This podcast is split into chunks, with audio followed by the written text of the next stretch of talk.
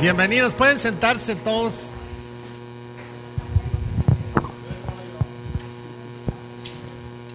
Pues gracias a Dios, qué bendición. ¿Cómo les fue de fin de año?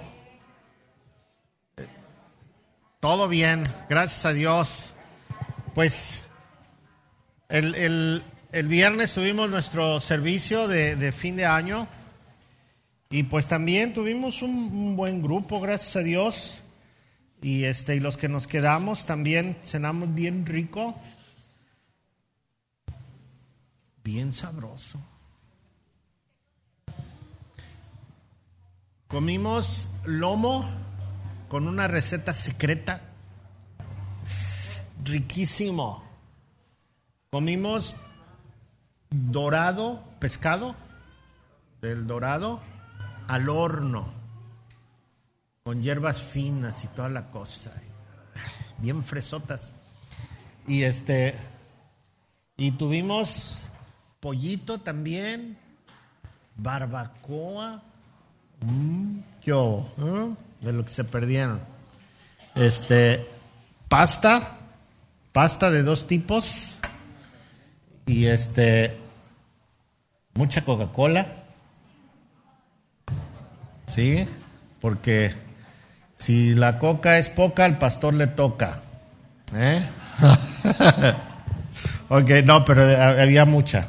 Había mucha, pero sobre todo el poder estar juntos y poder pasar, ahí está, mira, y poder pasar ese tiempo de hermandad, los que pudimos estar, y este, y terminando de cenar, nos, nos fuimos a aquí a la playa a ver todos los fuegos artificiales y pasamos un buen tiempo y luego ya cada quien arrancó para su casa, ¿verdad? Y este, nos pusimos hasta las manitas de abrazos y de buenos deseos. Así que la, pasamos bien. Y yo me imagino que ustedes también en casa pasaron un, buen tiempo y, y, pues, y los que no, que se quedaron solitos en su casa porque no vinieron.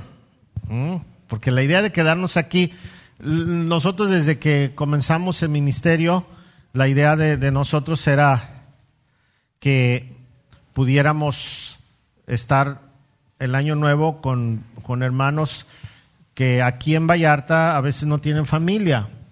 Vinieron a trabajar, se quedan solos, o que los hijos ya se fueron y se quedaron solitos. Entonces, esa es la idea de, de, nosotros siempre. Me acuerdo en el año 2000, todos decían que el mundo se iba a acabar. Y en el año 2000, en el fin de año, tuvo lleno allá arriba llenísimo, hasta los güeros, los que vienen al culto en inglés estuvieron ahí con nosotros. Y eh, tienen medito, ¿verdad? Porque nomás los hispanos nos vamos a salvar. no, y, sí, estuvimos muchísimo. Es el único fin de año que han estado casi todos. Allá arriba estábamos todos, pero cada año pasamos ese tiempo, gracias a Dios. Bien, pues gracias a Dios que, que podemos celebrar y, que pues esta situación de la enfermedad poco a poquito se va a ir diluyendo y vamos a tener que hacer fuertes y aprender a vivir con ello. Así que gracias a Dios por, por todas estas pruebas también que nos permiten ver la mano de Dios. Si no hay, si no hay pruebas, no podemos ver el poder de Dios. Así que, pues gracias a Dios. Vamos a tener un tiempo especial bueno, hoy es un tiempo especial, es nuestro primer culto del año, pero también tenemos un, un, un tiempo especial para la familia Martínez, Bañuelos Martínez, ¿verdad? Y este, y van a presentar a Galilea. Así que vamos a, recibirles a Mari y a Samuel que traen a su bebita. Es, es la niña que, que, llora cuando termina la alabanza. Mientras está la alabanza está tranquila, termina la alabanza y quiere más. ¿Verdad?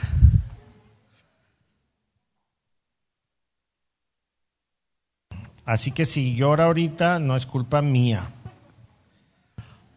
Siempre es, una, bendición tener bebés y, especialmente cuando es el, primero, ¿verdad?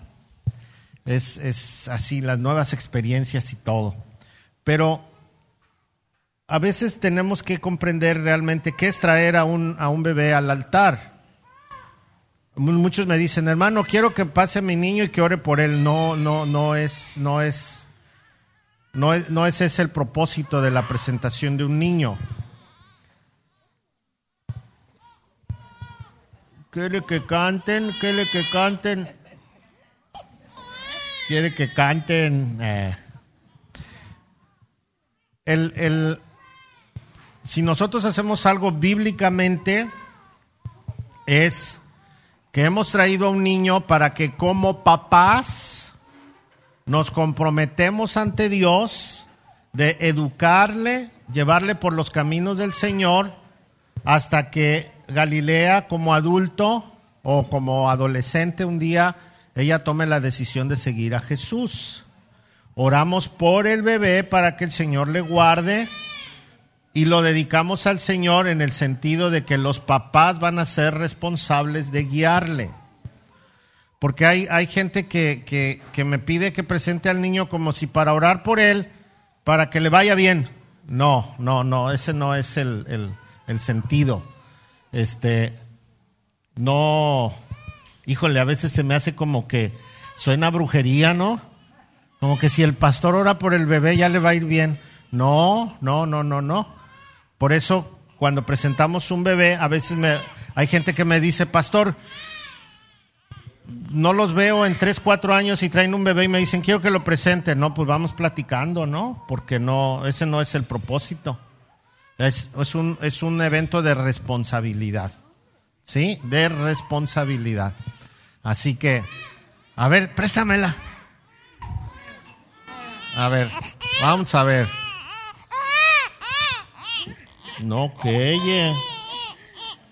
No queye. No. A ver. ¿Y así? Así. No, tampoco. No se me ha olvidado, ¿eh? No se me ha olvidado. Ok. No le hace. A ver. A ver los abuelitos, seguro los abuelitos están sufriendo y ellos piensan que sí le van a poder quitar la lloraquera. Véngase, ándele, ándele.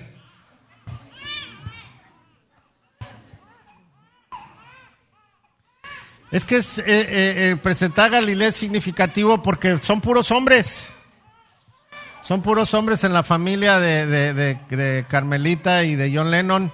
Y este y que haya llegado una niñita, pues es así como.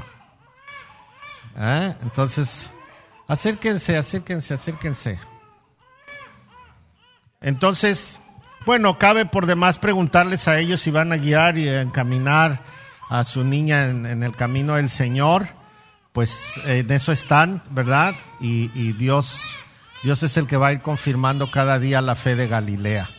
Entonces, Ayúdenme a leer, siempre leemos este pasaje que es muy importante. Y hasta aquí, ¿verdad? Los dos juntos.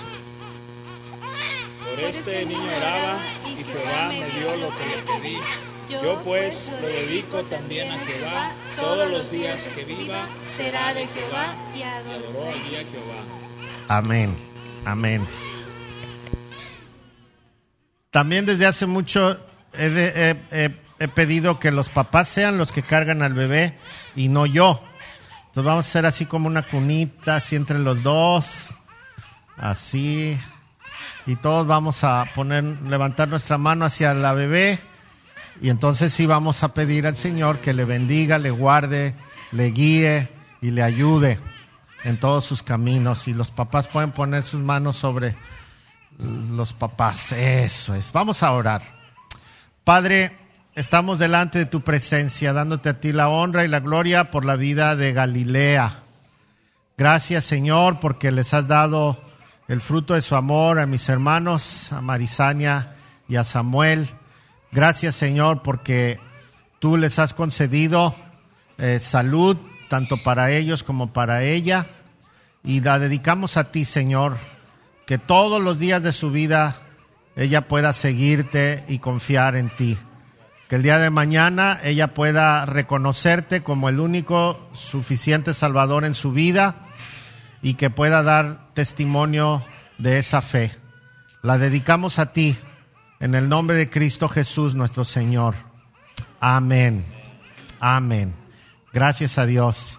Pues felicidades hermanos, felicidades, que Dios me los bendiga. Felicidades abuelitos. Felicidades. ¿Ya? Ya, se acabó el susto, dice. Ya, ya, ya. Está así, sí, gracias a Dios.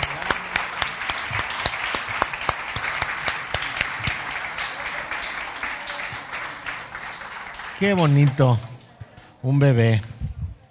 De alguna manera tiene que crecer la iglesia, aunque sea trayendo bebés nuevos. Así es que apúrense, ¿eh? Gracias a Dios, gracias a Dios. Pues, ¿cómo les fue, cómo les fue fin de año? Hoy tenemos un, mensaje, un mensaje y vamos a, a meditar en el Señor y dígale a su vecino, enfócate, enfócate, enfócate. ¿Qué vamos a hacer este año? A enfocarnos, enfócate enfócate. ¿En qué se enfocó el año pasado? Tenemos dos años enfocados en las noticias, que si el coronavirus, que si el delta, que si el omicron, ¿no? Y que si se abre, que si se cierra, que si seguimos, que si le... Estamos enfocados en, en, en cosas. Si alguno de nosotros tuvo algún problema, una situación difícil, se enfocó en aquello, tal vez. Si alguien fue tocado en su salud, tal vez también está enfocado en, en la salud. No es, no es malo echar eh, mano de, de los recursos que tenemos para poder enfrentar cualquier situación que vivamos.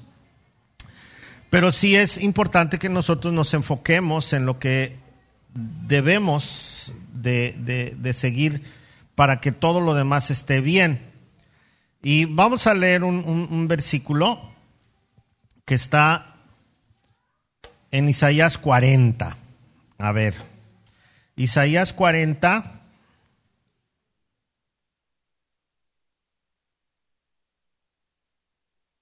Y es el verso 31. Isaías 40. 31. Bueno, vamos a leer desde el 30. Desde el 30. Isaías 40, verso 30 dice, hasta los jóvenes se debilitan y se cansan, y los hombres jóvenes caen exhaustos. En cambio, los que confían en el Señor encontrarán nuevas fuerzas.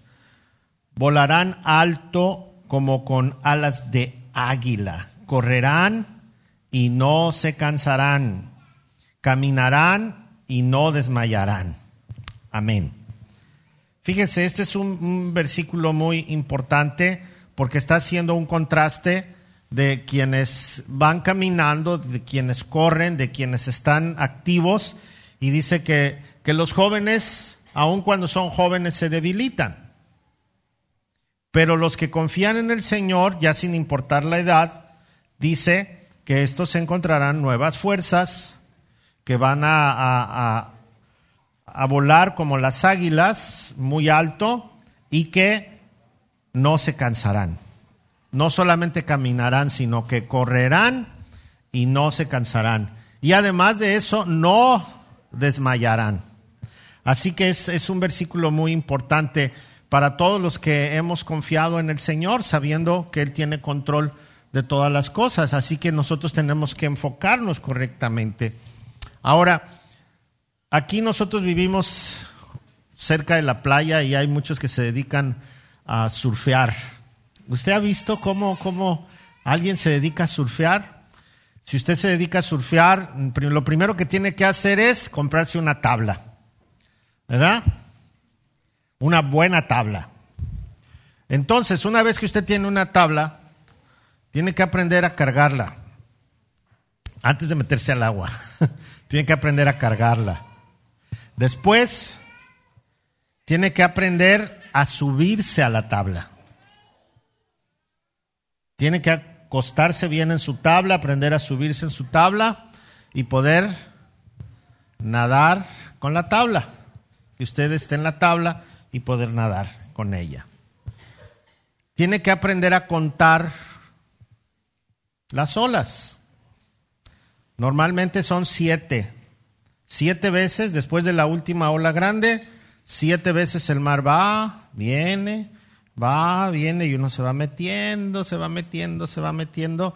Y entonces a la séptima, octava empiezan las grandes y entonces usted tiene que aprender a brincar y subirse en la tabla. En el momento correcto hacia donde está viniendo la, la ola. Y cuando usted se sube, lo que sigue es el equilibrio. Y el equilibrio es con los pies y con las manos. Es como va usted a cortar el viento.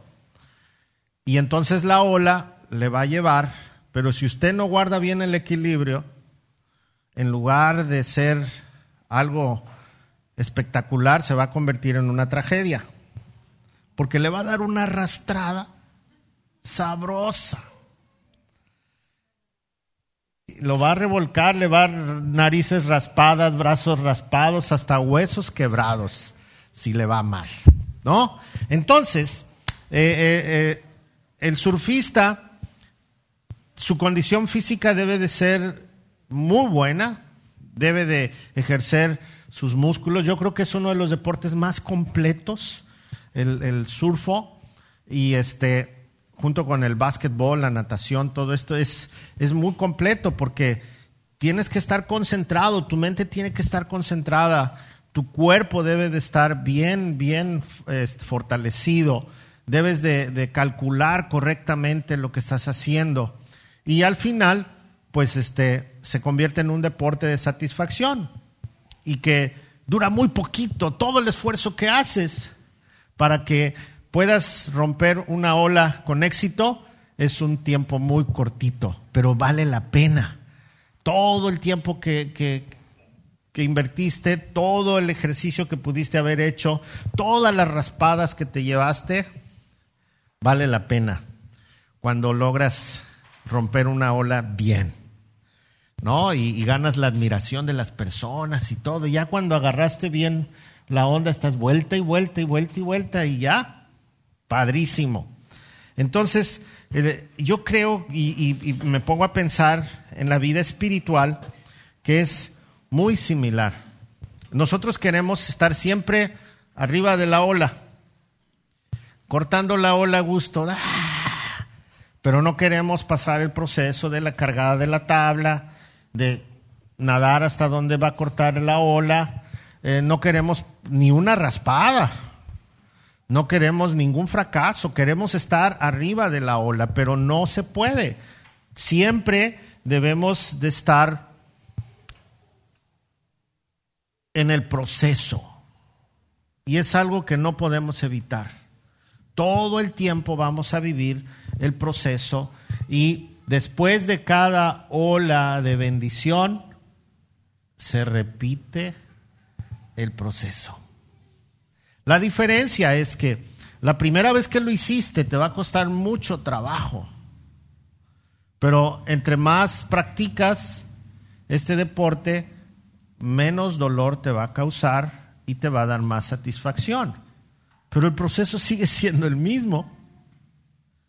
Nada más que uno duele más que el otro. Si por alguna razón con toda la experiencia que tienes te confías, de aún así la ola te puede dar una muy buena arrastrada. Entonces hay que saberse subir a la ola. Hay que estar enfocado. Entonces, Vamos a meditar en esto. Enfócate, enfócate este tiempo. Y vamos a iniciar el año leyendo el pasaje que está en 2 los Corintios capítulo 4, verso 14 en adelante. Segunda a los Corintios, capítulo 4, verso 14.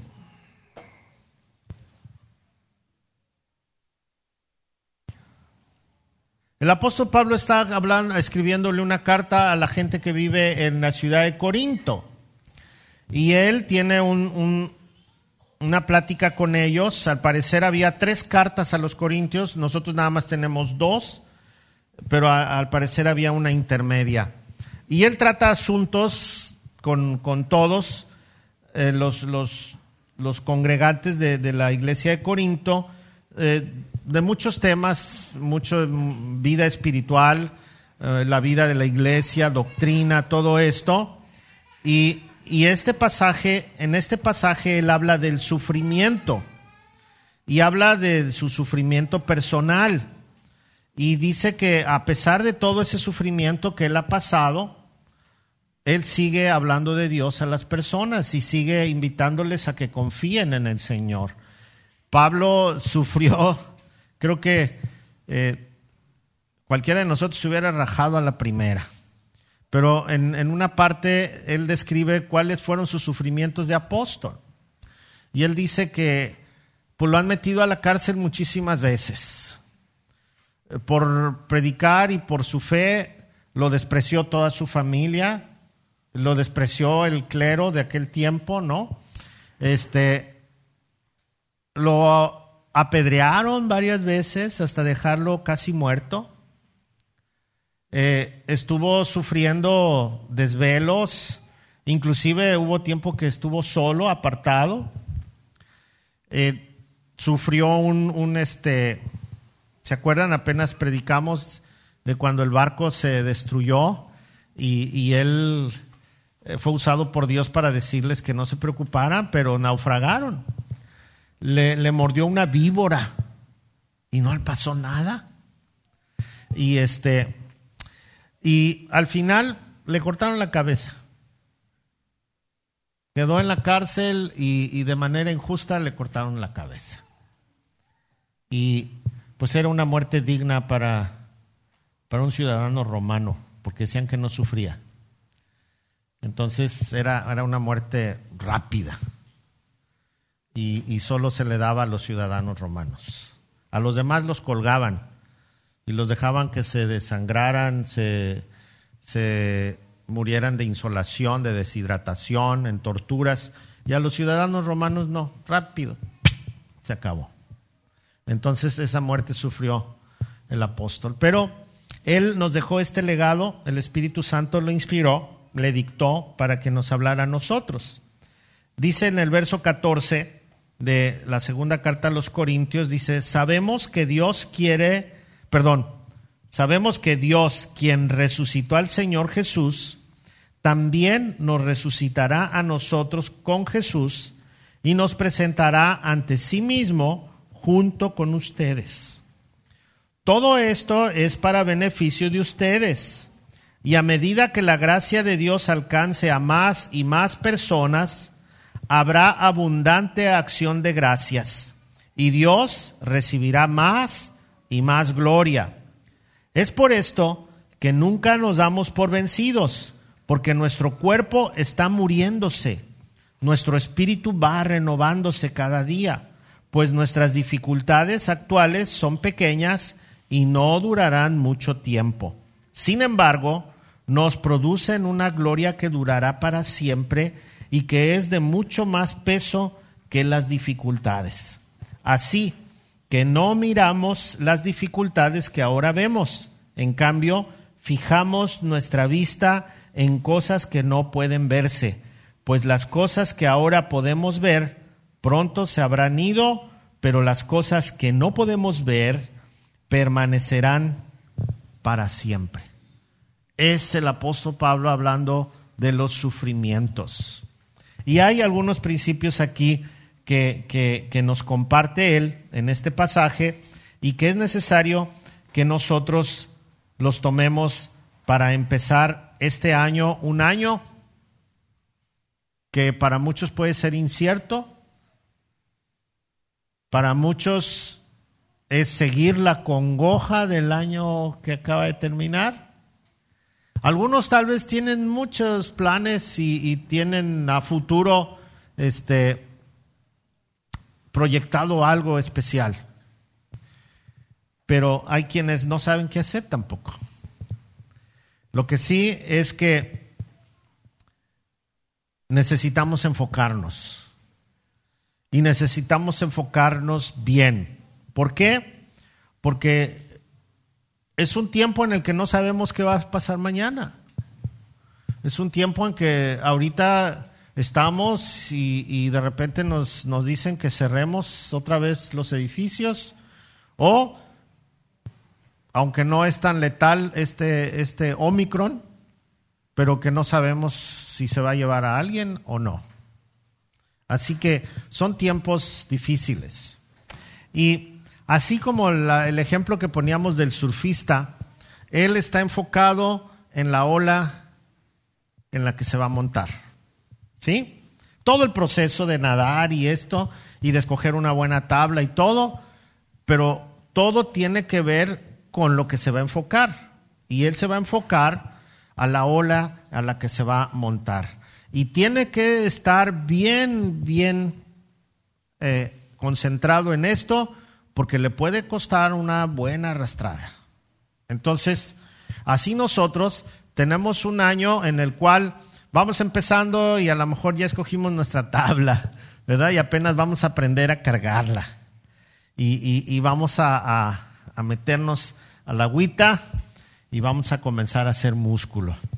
Entonces, es, es un tiempo en el que comenzamos y, y este es el primer domingo del año que nos va a ayudar a poder reflexionar en esto. El apóstol Pablo inicia este pasaje diciendo que el Señor, quien resucitó a Jesús de entre los muertos, también nos va a resucitar a nosotros.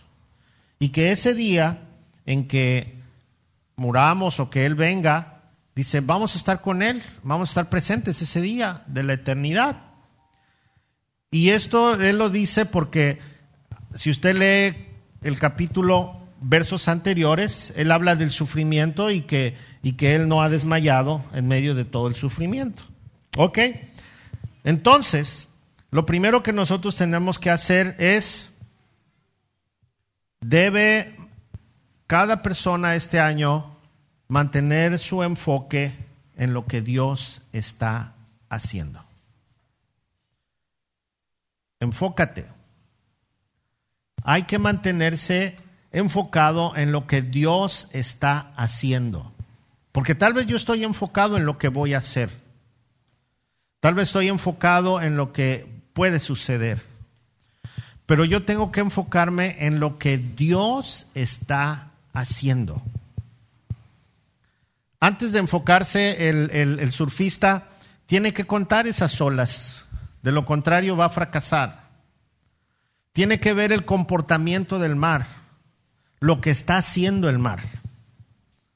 Y si él no toma en cuenta eso, por muy buenos deseos que tenga, el mar le puede dar un susto. Pero cuando nosotros nos enfocamos en lo que Dios está haciendo, entonces nosotros vamos a ver qué rumbo vamos a seguir y no al revés. Por ahí, ah, en un, comentario, ya ven ahora en Face, este, no sé qué comentario hubo, pero yo leí que una persona escribió, yo por eso le pido permiso a Dios antes de hacer algo. Y me dio risa, porque yo le puedo pedir permiso a Dios de hacer las cosas y hago lo que quiero, ya nomás le aviso. ¿O no? La diferencia es dónde se está moviendo Dios y yo me uno a Él. Porque es, muy diferente a cuando yo quiero hacer lo mío y no le aviso a Dios, te pido permiso, eh, lo voy a hacer y me meto. Es muy cómodo. Pero nosotros tenemos que aprender a observar dónde se está moviendo Dios y qué está haciendo. Tengo que considerar el tiempo que estoy viviendo, la edad que tengo, cómo Dios se ha mostrado a mi vida a cada momento cómo Dios está mostrando ahora Y, la única manera en que yo puedo saber cómo se está moviendo Dios y qué está haciendo Dios es involucrarme con Dios.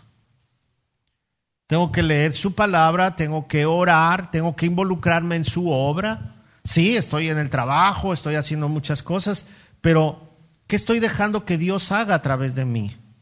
A lo mejor soy un cristiano pasivo solamente, que conozco de Dios, que, me, que asisto a un culto y ya. Pero ¿qué está haciendo Dios a través de mí? Yo no me puedo enterar qué es lo que está haciendo Dios si yo no estoy involucrado en la obra de Dios. Yo tengo que enfocarme. No estoy diciendo que tiene que usted ser pastor o un líder de tiempo completo aquí en la iglesia, no. Pero hay muchas cosas que nosotros podemos hacer y que podemos observar qué es lo que Dios está haciendo a nuestro alrededor, con la gente. ¿Qué me está empujando Dios a hacer en un momento de emergencia, en un momento doloroso? ¿Qué me está empujando Dios a hacer en un momento de prosperidad? ¿Qué me está empujando Dios a hacer en un momento incierto? Yo tengo que estar observando qué es lo que Dios está haciendo y por eso el apóstol Pablo dice, no te enfoques en las cosas, enfócate en quien te va a dar vida eterna. Eso es lo que está diciendo. Por eso yo debo de enfocarme en lo que Dios está haciendo y no enfocarme en los problemas que tengo. ¿Cómo te enfrentas tú a los problemas? Si te enfocas en el problema, entonces tu problema va a crecer potencialmente más de lo que es. ¿Cómo, cómo, cómo es una persona que se enfoca en el problema? Está haciendo historias. ¿O no? Una persona que se enfoca en el problema empieza a hacer historias. Y si camino a la izquierda, va a pasar esto. Y si camino a la derecha, va a pasar esto, aquello. Y si voy para adelante, híjole, no, seguro va a este otro. Y entonces tu, tu mente está concentrada en el problema y no está concentrada en quien puede darle solución al problema. Y entonces si estás en un problema. Recuerdo, hace muchos años me contaron eh, acerca de, enfocarme en el problema. Dice que un señor se le ponchó una llanta en la carretera y de eso que no hay nada alrededor. Y entonces buscó en su carro y no traía gato. Y pasaban los coches rapidísimo y pues quién se iba a parar, qué tal si nos quieren asaltar o algo. Y entonces vio un foquito allá lejos y dijo, uy, ahí hay una casa. Y en la carretera a lo mejor sí tiene un, gato que me preste. Ahí va caminando. Y si sí tiene y no me lo quiere prestar. Y si no tiene, ya camine de balde. Y si sí tiene y sí me lo quiere prestar, pero quiere que le dé un dinero y no traigo. ¿O qué tal si es una persona mala? Y me ve y me, aquí me, me, hace daño y va el camino así pensando, total que llega a la casa, toca, sale el Señor, le dice, no quiero nada, quédese con su gato. Mm. Ni siquiera le preguntó, pero a veces así nos pasa con los problemas los masticamos tanto y estamos haciendo tantas historias adelante que, en lugar de, confiar en Dios, estamos nosotros haciendo lo, lo que no deberíamos de hacer. Y por eso la gente está deprimida, está llorando, cae eh, en depresión, se encierra en su casa, puro llore y llore y echándole la culpa a medio mundo. ¿Por qué? Porque está concentrada en el problema. Movió su vida el problema. Y el problema no tiene por qué mover su vida. Si usted está concentrado en el dador de la vida, si usted está confiado en que Dios es quien hace las cosas, usted no tiene por qué empezar a hacer historias. Ay, y es que si esto, yo la conozco, va a ser esto. Ah, y si es esto, yo lo, yo ya sé a dónde va a ir. Y, y entonces ya cuando llega el pobre o la pobre ya le echamos pleito y todo, yo lo tenía enterado. Porque siempre estamos adelantados. Igual en el trabajo. A veces eh, estamos ya caminando más adelante sin saber realmente qué es lo que va a pasar. El apóstol Pablo nos dice, no, tú concéntrate en Dios, es el dador de vida y, y, y si nosotros tenemos ese problema o esa situación, este año vamos a enfrentar seguramente muchos problemas. Vamos a, concluir los que ya traemos atrasados, que no hemos resuelto y que este año vamos a tener que resolver o a lo mejor hasta el otro ¿no? No sabemos. O, vamos a traer el recuerdo de lo que ya concluimos y, vamos a seguir teniendo pensamientos. Y si hubiera hecho esto, a lo mejor hubiera resultado otra cosa. Ay, pero ya no hay remedio. Y sigues masticando el problema y sigues en la situación difícil. Pero mira lo que dice el verso 15. Está hablando de problemas y dice, todo esto es para beneficio de ustedes. Y a medida que la gracia de Dios alcance a más y más personas, habrá abundante acción de gracias y Dios recibirá más y más gloria. Él dice que los problemas de Pablo, él mismo dice, mis problemas han resultado en bendición y en bendición para ustedes, dice. Y Dios va a ser glorificado y Dios recibirá más gloria cada vez. Pero los problemas, dice, son para beneficio y no para maldición.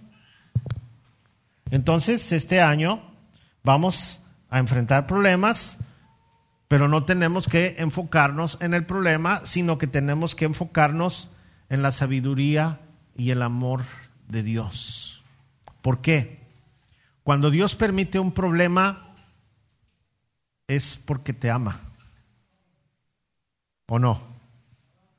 A lo mejor va a decir, pastor, ¿cómo me va a amar Dios si permitió que pasara esto? que me está doliendo. Es muy probable que así nos sintamos siempre. Porque cuando enfrentamos un problema nadie quiere tener ese problema. Pero acuérdate que mucho del problema, tal vez tú no eres el responsable. Tal vez es la otra persona. Pero tú eres víctima de ese problema, ¿o no? Si tú eres responsable, pues ¿para qué te quejas? ¿O no? Tú eres responsable.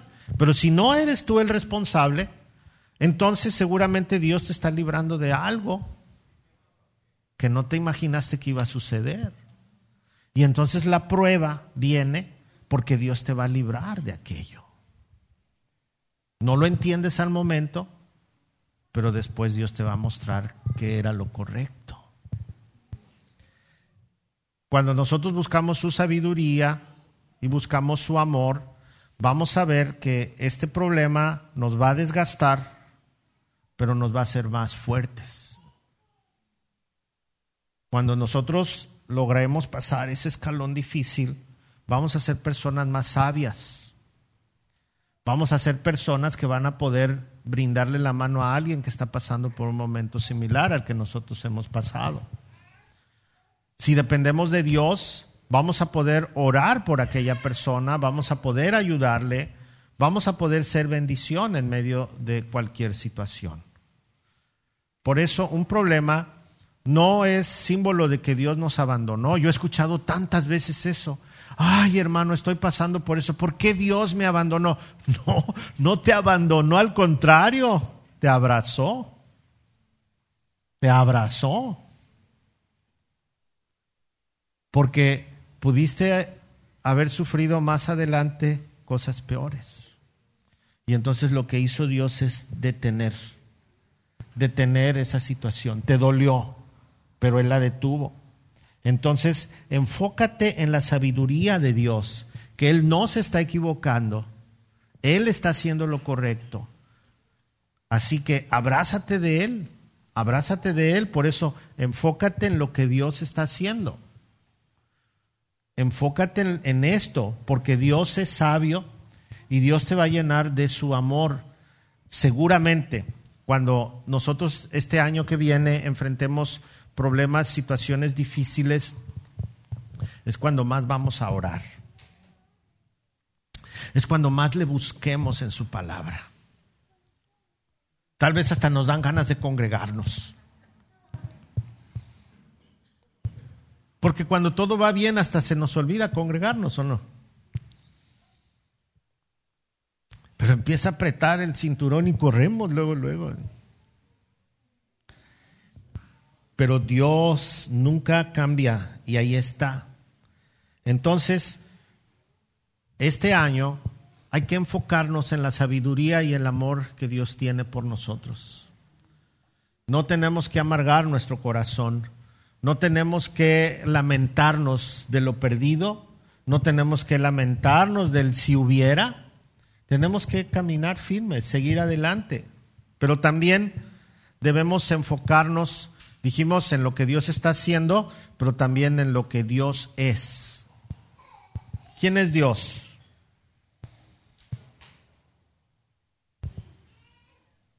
¿Es todopoderoso? ¿Sí? Entonces tu problema en las manos del Todopoderoso, ¿qué puede pasar? Es omnisciente. Dios es omnisciente. Usted sabe lo que es omnisciente. Quiere decir que todo lo conoce.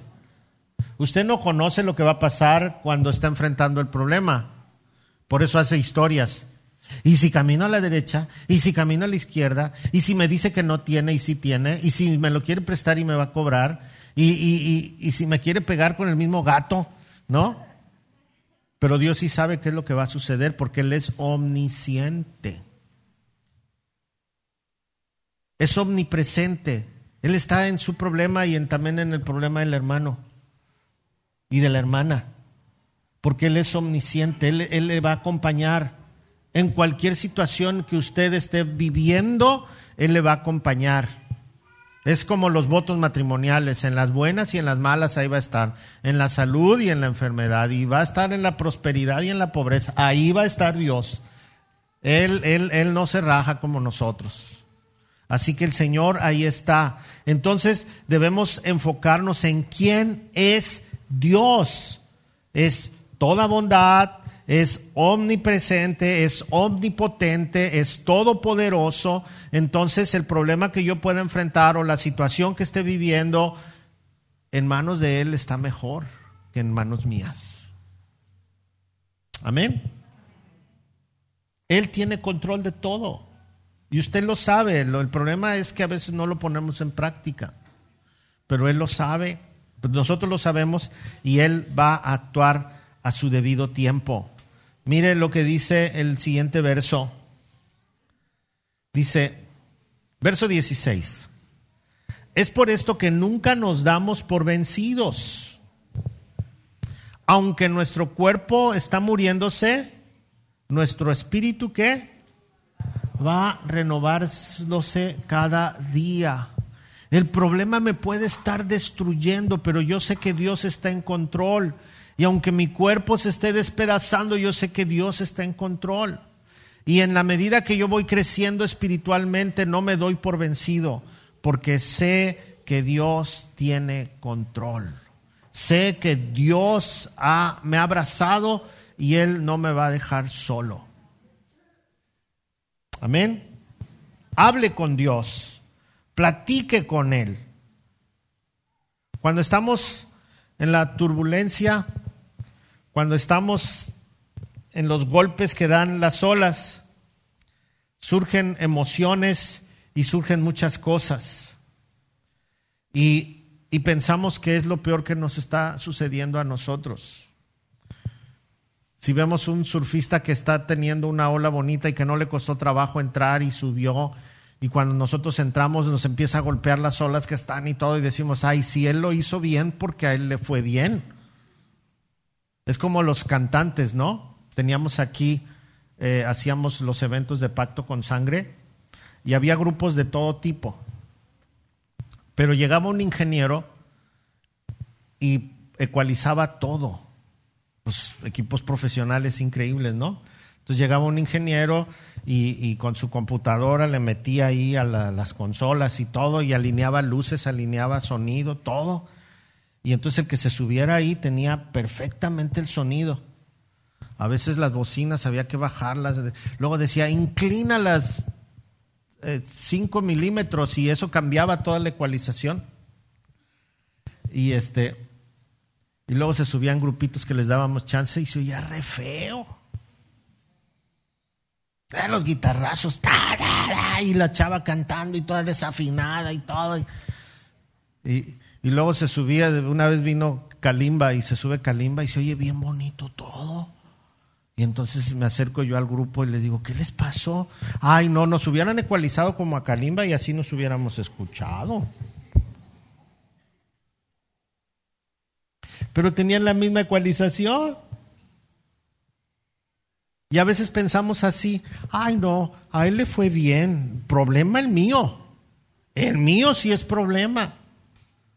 Pero de todo tiene control Dios, ¿o no? Y cuando estamos en la turbulencia, cuando estamos en esa, en esa situación, eh, pensamos que, que, estamos pasando por la situación más terrible de nuestra vida. Y el verso 17 dice, pues nuestras dificultades actuales son pequeñas y no durarán mucho tiempo. Ese es un enfoque espiritual de parte de Dios. Nuestras dificultades son pequeñas. Esto es Dios, ¿eh? El que nos está hablando. Porque nuestras dificultades son pequeñas. ¿Y cuánto tiempo duran? Poco tiempo.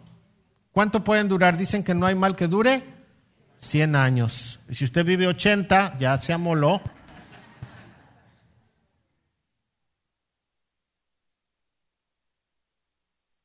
Y aun cuando duraran 100 años y usted vive 120, no, lo que pasa es que nosotros tenemos un enfoque aquí y no allá, porque el mismo versículo dice, pues nuestras dificultades actuales son pequeñas y no durarán mucho tiempo sin embargo, nos producen una gloria que durará para siempre y que es de mucho más peso que las dificultades.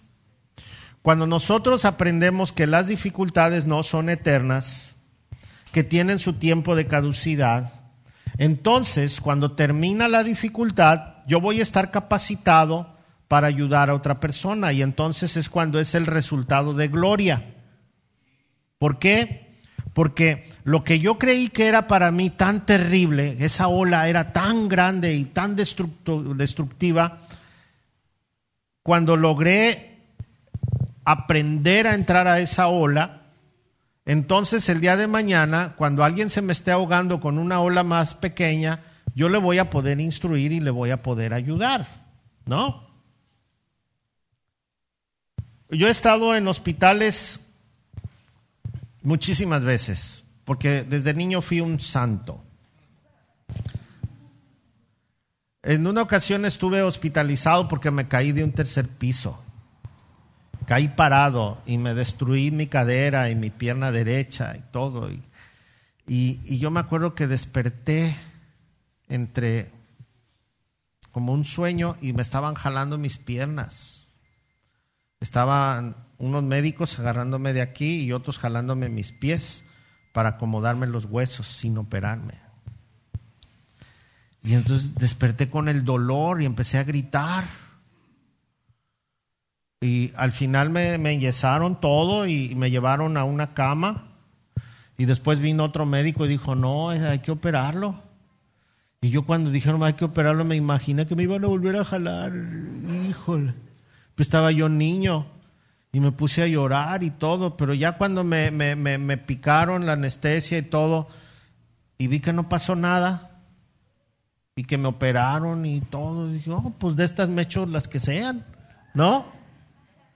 Entonces, el, el, el, el asunto es que cuando estamos sufriendo, no sabemos que adelante hay cosas mejores, hay cosas mejores.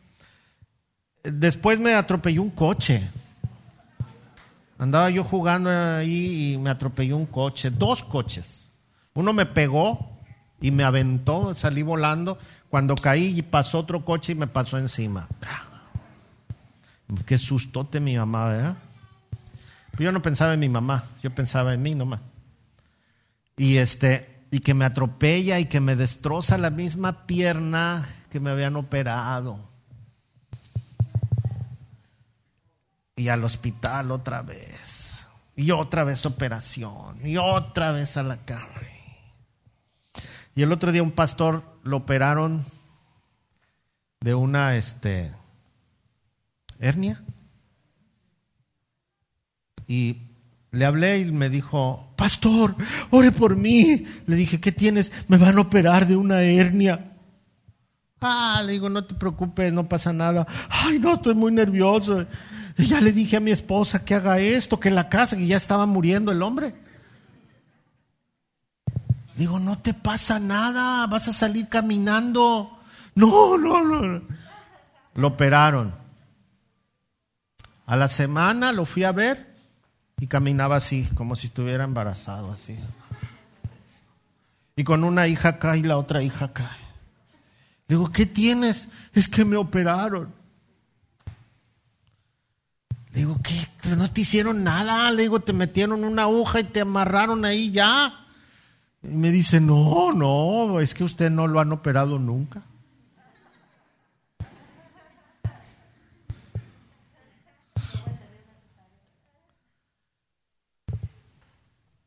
Porque creemos que nuestra bronca es muchísimo más grande.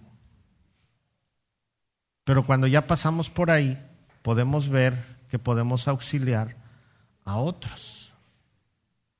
Usted tal vez ha sufrido cosas terribles desde niño, desde niña. Tal vez ha tenido pérdidas, pero ahora usted es más fuerte. Ahora usted tiene una experiencia que no tenía. Tal vez pasó por un divorcio y usted puede ser la consolación de alguien que está pasando por un divorcio ahora. Tal vez usted perdió un hijo y usted está capacitado para consolar a alguien que perdió un hijo, porque usted sí sabe lo que se siente. Tal vez usted sufrió un abuso y, ahora usted ya está sano, ya está bien, pero la persona que está viviendo ahorita un abuso, usted sabe cómo tratarla y cómo hablarle y cómo ayudarle, porque usted ya lo vivió. Nadie más le puede ayudar, solo la persona que lo vivió. Tal vez este año pasado usted perdió un familiar con todas estas cosas que han sucedido y fue algo inesperado y a usted le dolió muchísimo. Y tal vez le están esperando los brazos de alguien que necesita consolación el año que viene. Usted ya lo superó. Por eso, estas tribulaciones que estamos pasando, dice, durarán muy poco. Pero nos van a ayudar para que el nombre de Dios se glorifique después. Entonces, este año me tengo que preguntar si voy a ser usado por Dios para bendición en los momentos difíciles de otras personas. Porque de qué me sirve la experiencia si la guardo? ¿De qué me sirve la sabiduría si nunca hablo? Es un año que va a necesitar de los hijos de Dios. Es un año que va a requerir de personas sabias. Es, una, es un año que va a requerir de nuestra experiencia, lo que Dios nos permitió vivir. Debo enfocarme en caminar en los principios de Dios. Tal vez enfrentemos situaciones económicas difíciles y nos ofrezcan cómo ganar dinero rápido. Pero yo tengo que permanecer en mis principios morales y espirituales. Tal vez me hicieron tanto daño que me quiero desquitar de una forma muy carnal, muy a mi manera. Y el odio y el rencor están a flor de piel. Pero cuando recuerdo los principios de Dios, entonces tengo que renunciar a ello. Lámpara es a mis pies tu palabra y lumbrera mi camino. Salmo 100, ¿qué es? 119, 105. Hay gente muy mala, tal vez, que le hizo mucho daño. Y usted tiene la oportunidad de desquitarse.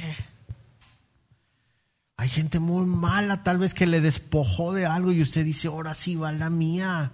Y usa ese versículo que dice, aderezas mesa delante de mí en presencia de mis angustiadores.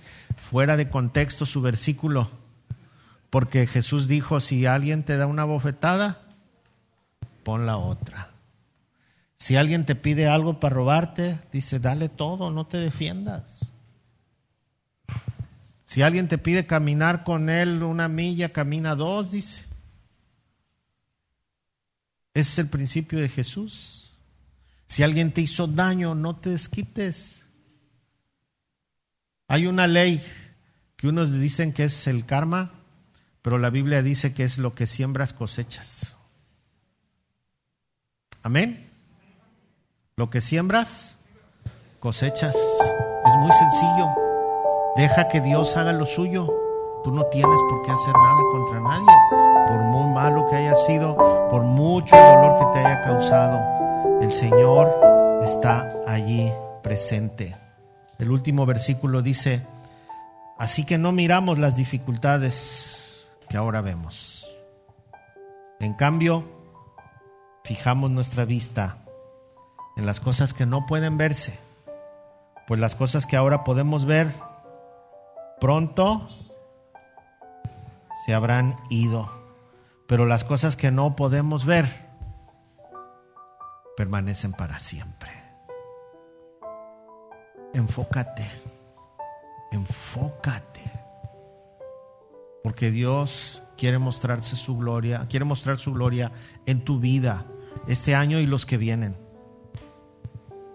No te quiere enfocado en la rabia, en el enojo, en, el, en el, la frustración, en el problema. Ve lo que está haciendo Dios.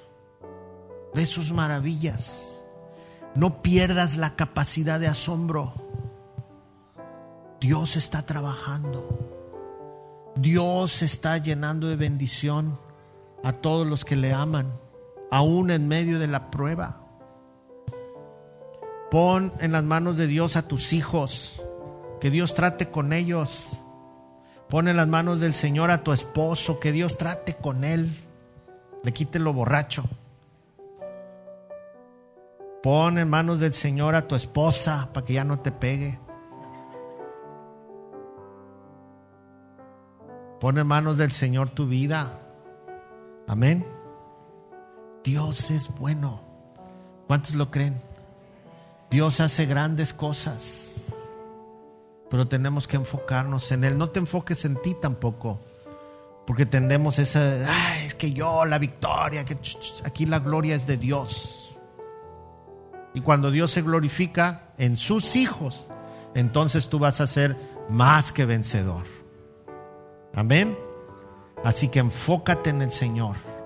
Ve sus maravillas. Ve quién es Él. Observa lo que está haciendo. No te enfoques en el problema. Ve el objetivo, glorificar a Dios, que Él sea el glorificado. Cuando Él sea el glorificado en tu vida, entonces todo se va a alinear de manera correcta, porque Él tiene cuidado de nosotros. Aún cuando estemos pasando por la crisis más terrible, Él está ahí. Él está ahí. Amén. Un año enfocado, bien enfocado. Padre, muchas gracias por tu palabra. Gracias Señor porque a veces tu palabra nos es un golpe duro a nuestro orgullo y a nuestra autodependencia, pero es vida, es renuevo para el cansado. Tu palabra dice que un día tú vas a enjugar toda lágrima de los ojos de los que te aman y que no habrá muerte, que no habrá duelo, ya no habrá dolor ni clamor, porque todas estas cosas pasaron y ahora estamos delante de ti. Por tanto, Señor, no desfallecemos. Y aun cuando nuestro hombre exterior va decayendo, el interior crece. Queremos enfocarnos en ti. En el nombre de Jesús. Amén. Amén.